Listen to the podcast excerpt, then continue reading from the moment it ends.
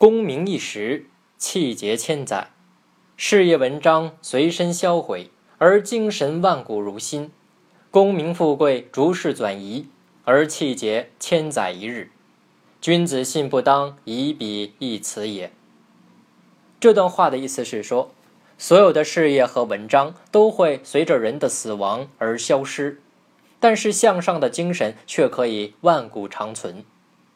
工业和民生以及富贵都会随着时代的变迁而改变，只有高尚的气节能千年不朽。一个道德学问都很高尚的君子，是不会用永恒的精神气节换取一时的事业功名的。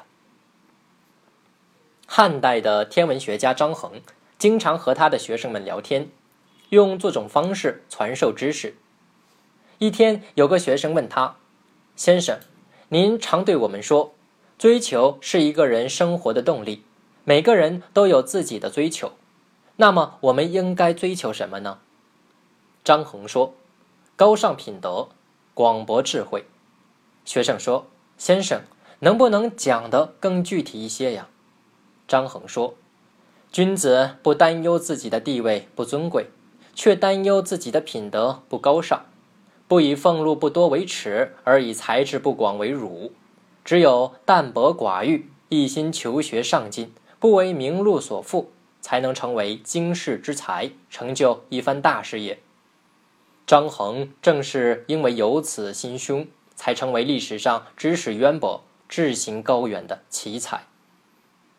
人的精神与气节看似最虚无莫测，其实却是最为恒久的。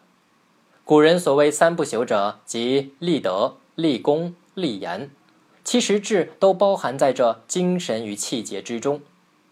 试想一想，纵横数千年，白骨累累不知凡几，能流传至今的名字却是那么有限的几个，而这有限的几个，靠的又是什么呀？无非就是德、功、言三者。正所谓可使食无肉，不可居无竹。无肉令人瘦，无足令人俗。人瘦尚可肥，世俗不可依。